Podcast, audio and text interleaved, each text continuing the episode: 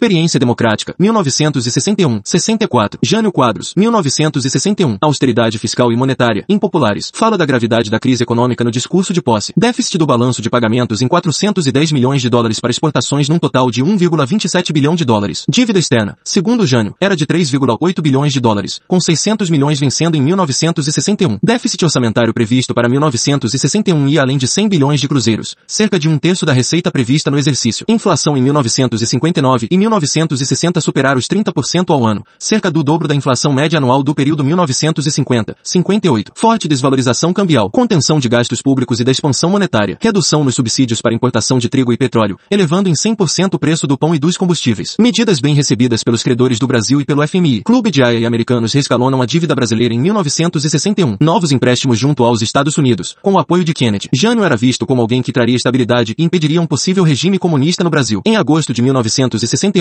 Jânio começa a afrouxar as medidas de contenção financeira, para em seguida renunciar. Dificuldades com o Congresso. Congresso dominado por PSD e PTB. Lacerda passa para a oposição, por agir sem consultar a UDN, além de preocupações com relação à PEI e a simpatia de Jânio pela reforma agrária. Não entra nas negociações fisiológicas e perde progressivamente apoio de suas bases. Comissões de investigação ligadas ao executivo. Medidas moralizantes, populares para sua base de eleitores. Proíbe lança-perfume. Proíbe beijo em público. Proíbe maiô cavado em desfiles de Miss. Proíbe briga de galo. Combate à burocracia. Bilhetinhos para driblar instâncias oficiais de comunicação. Política externa independente. Chancelaria de Afonso Arinos de Melo Franco. Condecoração de Yuri Gagarin e Che Guevara com a Ordem do Cruzeiro do Sul. Para alguns autores, estes atos polêmicos têm por objetivo concretizar em atos a mudança da PAB e o fim do americanismo. Outros interpretam como uma tentativa de ganhar apoio de setores mais à esquerda, o que é um argumento frágil, visto que seu próprio chanceler era da UDN. Rompimento da UDN com o Jânio. 24 de agosto de 1961. Lacerda denuncia golpe em curso por Jânio e ministro da Justiça Oscar Pedroso Horta, que nega. 25 de agosto de 1961. Renúncia de Jânio Quadros. Jânio Quadros, isolado,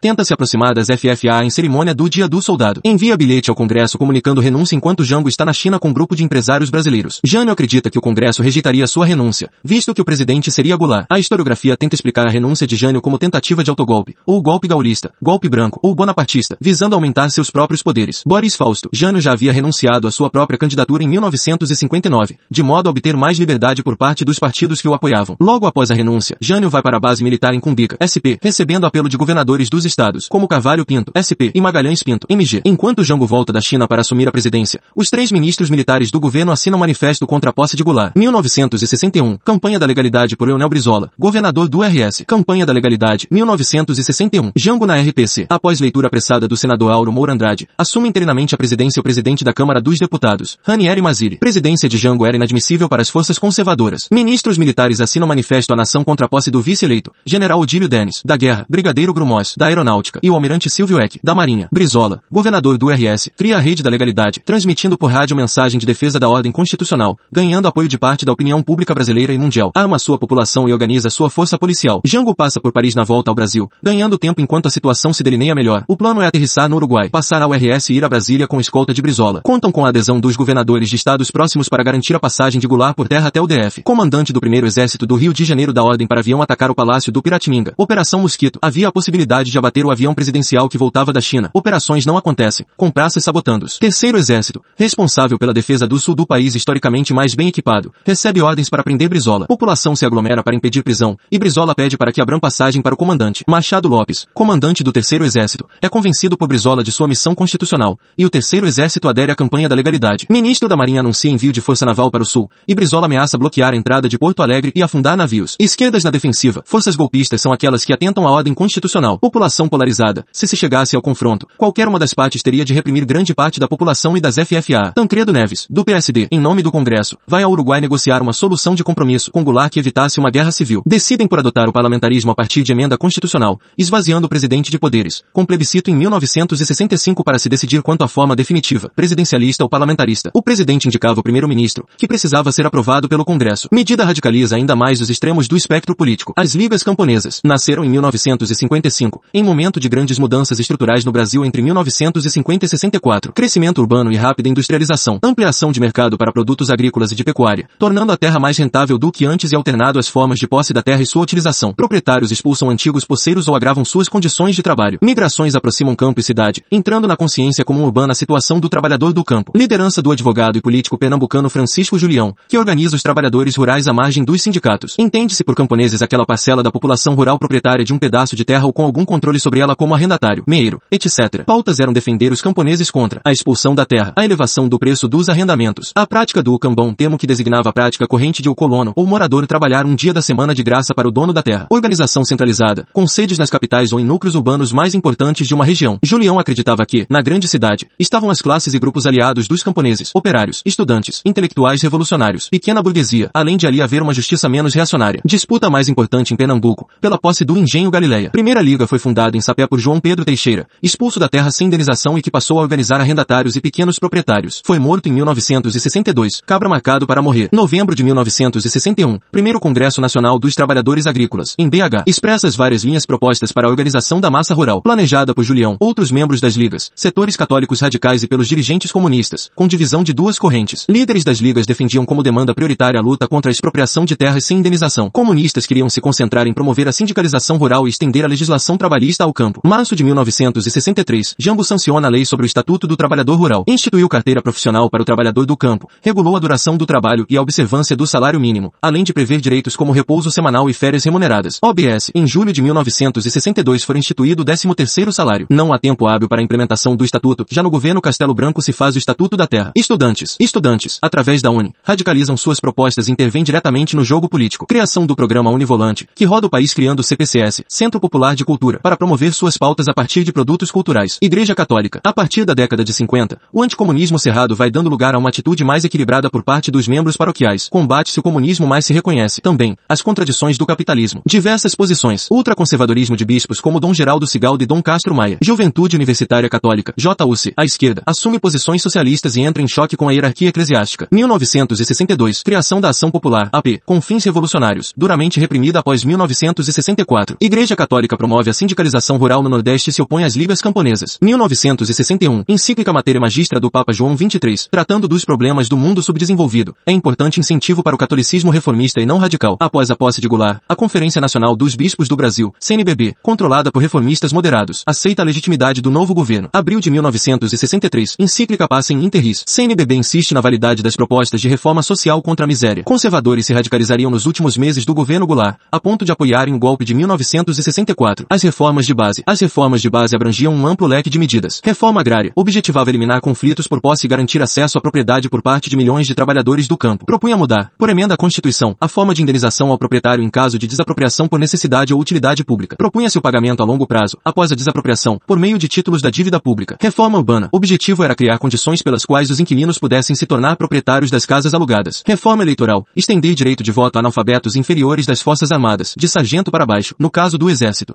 Reformas econômicas nacionalistas. Previa intervenção mais ampla do Estado, nacionalização de empresas concessionárias de serviço público, de frigoríficos e da indústria farmacêutica, além da regulamentação da remessa de lucros para o exterior e da extensão do monopólio da Petrobras. Movimento operário. Criação de organizações paralelas à estrutura sindical estatal. 1962. Criação do Comando Geral dos Trabalhadores. CGT. 1961. Trabalhistas e comunistas assumem o controle da Confederação Nacional dos Trabalhadores da Indústria. CNTI. Órgão de cúpula do sindicalismo oficial. Sindicatos canalizam cada vez mais demandas de caráter político para além das reivindicações operárias, apoiando as reformas de base. Movimento grevista. Número de greves aumentou muito. 1958. 31 greves registradas. 1963. 172 greves registradas. Esse crescimento indica o avanço da mobilidade social. Paralisações tenderam a se concentrar no setor público. 1958. 80% das paralisações se concentraram no setor privado. 1963. 58% das greves se concentraram no setor público. Pode-se entender esse deslocamento pelo caráter político de várias greves e pelo apoio do governo, ao tentar angariar suporte para as reformas de base. Se deslocaram de SP para outras regiões do país. Em SP havia predominância do setor privado e de multinacionais. Governo de Ademar de Barros reprimia duramente as greves. A política. PTB é o partido que mais cresce no período 1945-64, passando de 22 deputados federais em 1945 para 116 em 1964. Põe em risco a aliança PSD-PTB. Beneficiou-se da ilegalidade do PCB. Beneficiou-se do avanço da industrialização. Beneficiou-se com o clima favorável ao nacionalismo e à mudança social. Declínio do PSD e da UDN, que elegeram juntos 81% dos deputados federais de 1945 e apenas 51% em 1962. Radicalizações e divisões por diferenças ideológicas dentro dos partidos. PTB, Grupo Compacto, linha nacionalista agressiva e medidas concretas de reforma social. UDN, bossa nova favorável às reformas agrária, tributária, bancária e urbana, a política externa independente, a democratização do ensino, a consolidação de Brasília, ao monopólio estatal do petróleo, a Eletrobras, ao plano financeiro do governo, plano trenal, grupo próximo aos três governadores eleitos, Magalhães Pinto, MG, Seixas Dória, C e Petrônio Portela, PI, Ação Democrática Parlamentar, setor ultraconservador conservador que se aproxima da corrente militar entreguista democrática e promove o golpe de 1964. PSD, ala moça criada em 1955, durante a campanha de Juscelino, com destaque para Renato Achir, Ulisses Guimarães e Nestor Jost, tinha posição nacionalista, se dissolvem com a derrota de Lota, 1960, e contribuem para o surgimento da Frente Parlamentar Nacionalista, a partir da instalação de uma comissão parlamentar de inquérito sobre o caso da energia nuclear. PCB, ruptura à esquerda a partir do relatório Khrushchev, da crise do stalinismo e da ruptura sino-soviética. Setor do partido se opõe às medidas de liberação no interior do partido e à colaboração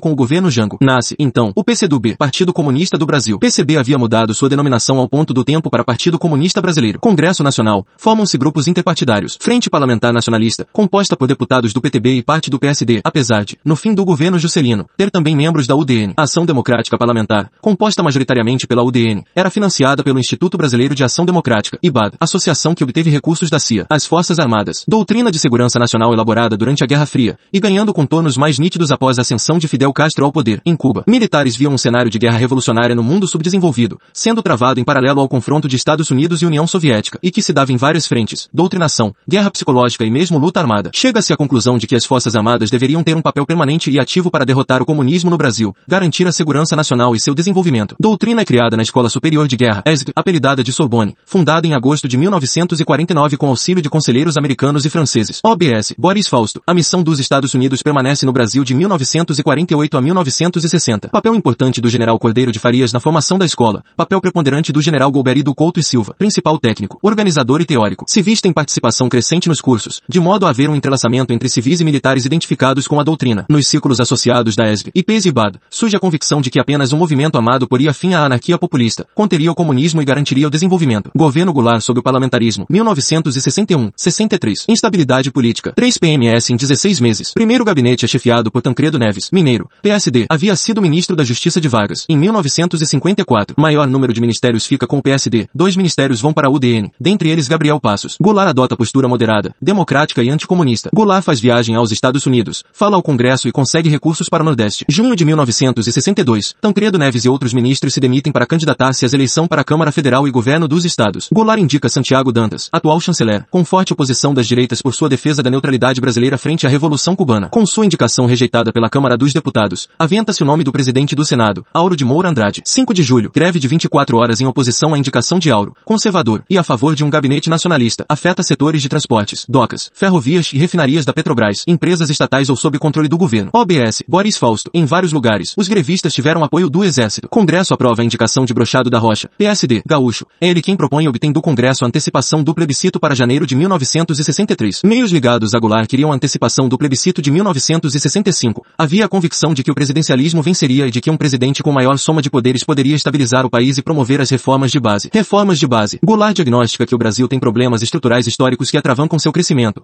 E contra eles, anuncia as reformas de base. Reforma agrária, capitalista, em emenda à Constituição, mantendo os termos da Constituição de 1946 para desapropriação de terras improdutivas. Isto é, com ressarcimento. A emenda mudaria a forma de pagamento. Enquanto a Constituição previa o pagamento à vista em dinheiro, o governo propunha ressarcir os proprietários a prazo, porém pagando juros. Reforma urbana, reforma eleitoral, permitindo voto de analfabeto. Reforma bancária, reforma do Estatuto do Capital Estrangeiro, tocando na questão das remessas de lucro ao exterior. Radicalização política. À direita. Radicais da direita iniciam na ofensiva, com capital privado nacional e internacional, CIA, na tentativa de desestabilizar o governo Goulart, caracterizando-o como ameaça à democracia. Conspiração Civil Militar, 1961, 64, com apoio dos Estados Unidos. IPES, Instituto de Pesquisa e Estudos Sociais, e IBAD, Instituto Brasileiro de Ação Democrática. Think tanks que criavam retórica anti-Goulart, associando-o a uma força antidemocrática. Trata-se de tentativa da direita golpista de se apropriar da justificativa legalista. Em 1961, essa justificativa estava com Goulart. Participação importante de Golbery do Couto e Silva no IPES após entrar na reserva. À esquerda, PTB também se radicaliza, de maneira defensiva e em resposta, com Brizola ganhando espaço e Goulart perdendo. Goulart também perde espaço com forças conservadoras mais ao centro, na medida em que defende as reformas de base. Eleições parlamentares em 1962. PTB e UDN crescem mais que PSD, e PTB se torna o segundo maior partido do Congresso. Ademar de Barros derrota Jânio para o governo de SP. Il Domeneghetti, apoiato pela UDN e pelo PSD, vence candidato de Brizola no RS. Miguel Arraes elege-se governador do PE pelo PST, Partido Social Trabalhista. Brizola elege-se deputado federal pelo Rio de Janeiro, recebendo a maior soma de votos obtidos por um candidato até então, 269 mil votos. Resultados estranhos levam parlamentares a abrir uma CPI para investigar o financiamento de campanha. Apuram que determinados think tanks que apoiaram candidaturas conservadoras, como o IBAD e semelhantes, são financiadas pelos Estados Unidos. Governo Kennedy. Reforço da radicalização. À direita, vem o crescimento do PTB. À esquerda, governo entende que o crescimento parlamentar do PTB, enquanto a proposta das reformas de base está em pauta, legítima figura e o projeto de Goulart. Isso anima as forças do governo a antecipar o plebiscito para janeiro de 1963. Plebiscito de janeiro de 1963. Boris Fausto, 12,3 milhões de votantes. 9,5 milhões dizem não ao parlamentarismo. Luigi, 11 milhões participam. 2 milhões votam a favor de parlamentarismo, enquanto 9 milhões votam a favor do presidencialismo. Governo interpreta erroneamente o resultado do plebiscito como vitória para Goulart e para as reformas de base. A direita também não interessa o parlamentarismo, visto a expectativa da candidatura de Lacerda nas eleições de 65. OBS, aumento do salário mínimo, na esteira de tantos outros, às vésperas do plebiscito, o que não deve ser interpretado como influente no resultado ou feito com esse intuito. Governo Goulart sob o presidencialismo, janeiro de 1963 abril de 1964. Tentativa de aprovar as reformas de base via Constituição. Monta seu ministério com nomes da chamada esquerda positiva. Santiago Dantas, Ministério da Fazenda. Celso Furtado, Ministério do Planejamento. Estratégia também consistia em reforçar o dispositivo sindical e o dispositivo militar como bases de sustentação de seu governo. Almino Afonso, Ministério do Trabalho, nome com boa receptividade na esquerda do PTB e entre os comunistas. Reforça dispositivo sindical. Amauri Cruel, permanece como ministro da Guerra. Oficiais nacionalistas Osvino Alves, comandante do I-Exército, com sede no Rio de Janeiro, e Jair Dantas Ribeiro, comandante do Terceiro Exército, com sede no RS, reforçam dispositivo militar. Plano trenal de Celso Furtado. Contexto. Escalada da inflação. 26,3% em 1960 maior que 33,3% em 1961 maior que 54,8% em 1962. Plano combinaria crescimento econômico, reformas sociais e combate à inflação. Boris Fausto. Diferentemente dos planos de JK e Jânio. Aperto de cintos, no curto prazo, com data para começar e terminar, a fim de controlar a inflação preocupante. Propunha redução dos gastos públicos mas não dos investimentos públicos. Recursos seriam obtidos através do corte dos subsídios dados à importação de certos produtos e às indústrias estatais, mas também do aumento de impostos incidentes sobre grupos de renda mais alta. Além de contar a inflação, o plano também visava, por meio de uma folga de divisas considerável, manter a capacidade do país de importar bens indispensáveis à industrialização. Para tanto, necessitava um acordo com credores da dívida externa, de modo a seu serviço não consumir uma parcela excessiva dos recursos disponíveis. Controle da inflação seria seguido das reformas estruturais que dariam a solução definitiva ao problema. Previa a reforma agrária, necessária socialmente, mas também economicamente, a fim de ampliar a produção agrícola. Previa reforma no setor administrativo, reforma fiscal, etc. Desagrada a ambos os lados. Beneficiários da inflação não tinham interesse no êxito das medidas. CGT, Central Geral dos Trabalhadores, se opõe ao arroxo. Esquerda paranoica quanto ao imperialismo. Direita se opõe às reformas estruturais e querem um fim do governo de Goulart. Credores externos se mostram reticentes na viagem de Santiago Dantas a Washington,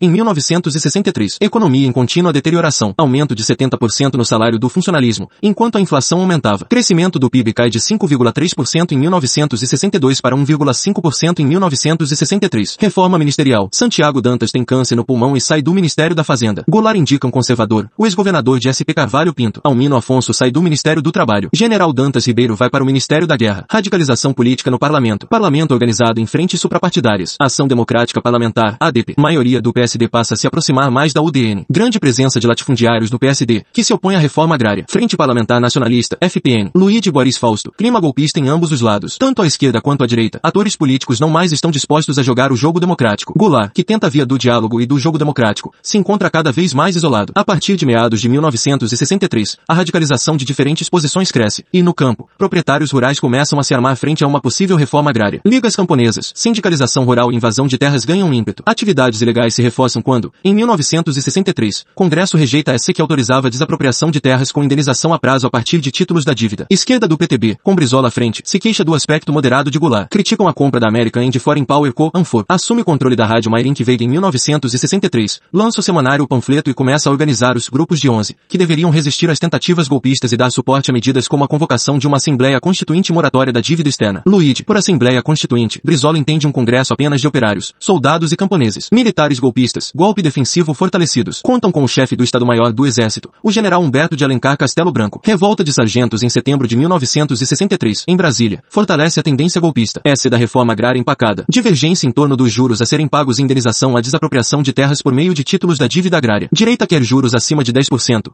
e é contra receber por meio de títulos da dívida agrária. Esquerda quer abaixo de 7%, já bastante alto para a época. Setembro de 1963. Tentativa de golpe dos sargentos. Sargentos haviam sido eleitos na eleição de 1962. STF decide pela não diplomação. Constituição de 1946 era dúbia quanto a esse ponto. Sargentos tomam as ruas e prédios públicos em Brasília e, armados, ameaçam o Congresso e o Palácio do Planalto. Goulart solicita ao Congresso estado de sítio de 30 dias, condizente com a tentativa de golpe, com a agitação no campus e com a Constituição. Congresso rejeita por receio de um golpe gaulista. Medida mal vista tanto à direita quanto à esquerda. Outubro de 1963. Greve dos 700 mil, em SP, durando alguns dias e abrangendo os setores metalúrgico, químico, de papel e papelão. Vitória parcial dos trabalhadores, com aumento de 80% dos salários. Aumento perde eficácia frente à inflação. Fantasma da hiperinflação começa a ser levantado pelos partidários do golpe. Não conseguiram a reivindicação de unificar futuros acordos salariais a todos os operários através de negociação entre a CNTI, Confederação Nacional dos Trabalhadores da Indústria, e a Fiesp, Federação das Indústrias do Estado de São Paulo. Outubro de 1963, após a negativa do Estado de sítio, Goulart se aproxima de setores mais radicais do PTB. Setor mais radical do PTB entende que a maioria da população apoia as reformas de base, visto o crescimento do PTB no Congresso e a interpretação do partido acerca da vitória presidencialista em plebiscito. Angelina Figueiredo, consenso negativo sobre a manutenção das regras democráticas, radicalização para além do parlamento, PTB, PSD, UDN, FPN, ADP, Unicria Programa Univolante, que roda o país criando CPCS, Centro Popular de Cultura, para promover suas pautas a partir de produtos culturais, CGT, Central Geral dos Trabalhadores, Ligas Camponesas promovendo ocupações de terras improdutivas, AP, Ação Popular, Grupo Cristão à Esquerda com capilaridade no campo cujos membros se tornaram maoístas durante a ditadura. Outros braços da igreja são a JEC, Juventude Estudantil Católica, e JUC, Juventude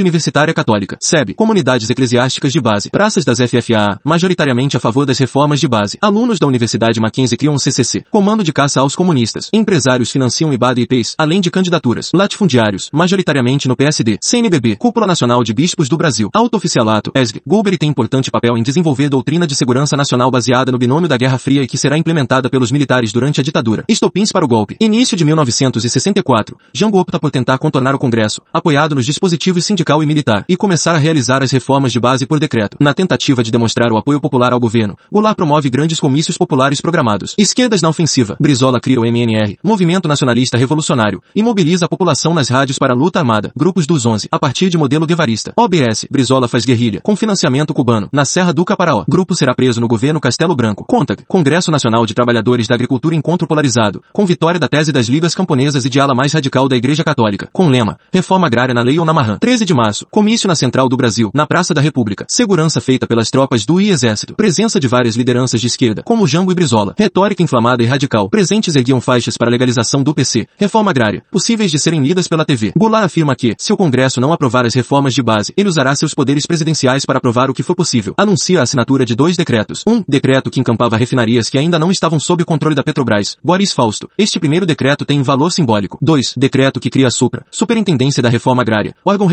pela gestão de terras desapropriadas. Estavam sujeitas de ser desapropriadas as propriedades subutilizadas, de localização e dimensões especificadas no decreto. Luíde desapropriava terras às margens de rodovias federal. Goulart anuncia que estava preparando uma reforma urbana. Classe média temerosa de perder seus imóveis para inquilinos. Mudanças nos impostos e concessão de voto aos analfabetos e aos quadros inferiores das FFA. Após o comício na Central do Brasil, militares e policiais orientam suas famílias para que protestem. Esposas e senhoras lidadas à igreja conservadora criam comitês. Comitê da Mulher pela Democracia. São financiadas pelos conspiradores e organizam marchas pela família, com Deus, pela liberdade. As direitas radicais estão, agora, na defensiva. A situação se inverte em relação a 61. A capacidade de mobilização das direitas é muito maior, produzindo marchas em todo o país. 500 mil em SP. Golpistas diagnosticam que poderiam contar com ampla base social de apoio. Levante de Marinheiros. A Associação dos Marinheiros vinha se destacando pela garantia dos direitos aos marinheiros e melhoria salarial. Liderança de Cabo Anselmo, que viria a se tornar o, de acordo com alguns autores, já o era, informante do Centro de Informações da Marinha, Semimar. 24 de março. Ministro Silvio Mota ordena a prisão dos dirigentes da associação, acusados de subverter a hierarquia. 25 de março. 2 mil praças da Marinha e dos fuzileiros navais se reúnem no Sindicato dos Metalúrgicos, estando presentes os dirigentes contra quem havia ordem de prisão, para comemorar o aniversário da entidade de promover novas reivindicações. Ministro Silvio Mota seca o local com contingente de fuzileiros e solicita ajuda do Exército. Solução negociada a partir da intervenção de um dos líderes do CGT, Dante Pelacani, e de outras figuras políticas. Ministro Silvio Mota, sob pressão e desprestigiado, se demite, e Jambo nomeia o almirante reformado Paulo Rodrigues, com apoio do CGT. Paulo Rodrigues anuncia anistia, Luíde, dada por Goulart, para os altos oficiais das Forças Armadas, inclusive para os que não eram golpistas. A mensagem é que Goulart está incentivando a quebra de hierarquia. Sargentos, que não podem ter sindicato ou fazer greve, vão comemorar aniversário do Sindicato dos Sargentos no Automóvel Clube. Convidam Goulart, que profere discurso, já com golpe em curso. Alto oficialato novamente interpreta atos de Goulart como ameaça à hierarquia. Em entrevistas a altos oficiais feitas por historiadores, as duas principais justificativas para a participação no golpe de 64 são o medo do comunismo e a quebra de hierarquia, a perda de legitimidade de Jango, a seguida quebra de disciplina e a aproximação entre inferiores das FFA e trabalhadores organizados sugeriram, aos olhos de grande parte do oficialato, uma atmosfera de revolução. 31 de março de 1964 1 de abril de 1964. Havia plano de golpe bem arquitetado, com apoio norte-americano. Operação Silêncio, operação para impedir transmissões de rádio da resistência, como durante a campanha da legalidade. Operação Popeye, Operação Gaiola, Operação Brother Sun, conjunto de porta-aviões deslocados para o Atlântico Sul para apoio logístico, fornecimento de combustíveis e possível decolagem de aviões. Deslocamento precoce de tropas de Juiz de Fora, MG, para o Rio de Janeiro sob comando de Olímpio Mourão Filho e apoio apoio do governador Magalhães Pinto a 31 de março. Lacerda se arma no interior do Palácio Guanabara, à espera de ataque de fuzileiros navais comandados pelo almirante Cândido Aragão, que não ocorreu. Na noite de 1 de abril, quando Goulart ruma de Brasília para Porto Alegre, o presidente do Senado Auro Moura Andrade declara vago o cargo de presidente da República, assumindo, na linha constitucional, o presidente da Câmara dos Deputados Ranieri Mazzilli, na prática, com a junta militar revolucionária. Goulart não aciona o dispositivo militar para resistir ao golpe. Goulart não aciona o dispositivo sindical, a CGT, porém, convoca uma greve geral, gerando desmobilização e não enfrentamento. Boris Fausto, grande massa dos assalariados praticamente ignora a ordem de greve geral. Goulart não comanda a resistência. Boris Fausto, Goulart e sua cúpula tinham visão equivocada do quadro político. Acreditavam que nas forças armadas, assim como na sociedade civil, a maioria era a favor das reformas de base, podendo a minoria contrária ser controlada pelo dispositivo militar. Brizola tenta mobilizar tropas e população do RS e, sem sucesso, exila-se no Uruguai com Jango. Apoio civil ao golpe. Marchas de civis. UDN, JK, CNBB, OAB, Empresariado Brasileiro, OBS. Papel dos Estados Unidos é documentado e incontroverso. Operação Brother Sun. Lyndon Gordon, embaixador dos Estados Unidos no Rio de Janeiro, conspira com governos estaduais, militares, empresários, cúpula da igreja, etc. CIA. Financiamento para IPs e IBAD. Aliança para o Progresso. Alpro ALP Dinheiro para Lacerda e Magalhães Pinto. OBS 2. Governos estaduais encampam empresas americanas. Não pagam indenização. E governo dos Estados Unidos exige pagamento do governo brasileiro. Chanceler Santiago Dantas assina acordo Bel Dantas, no qual se compromete a articular, com o Ministério da Fazenda, medidas de estabilização da economia e pagamento de indenização. Ao voltar ao Brasil, Santiago Dantas não tem condições de fazer valer o acordo, uma vez que Goulart está isolado e radicalizado, após negação do Congresso de Estado de Sítio. Além disso, governo decide regulamentar lei de remessa de lucros ao exterior. NYT publica nota dizendo que os Estados Unidos não mais farão oposição a golpes na América Latina.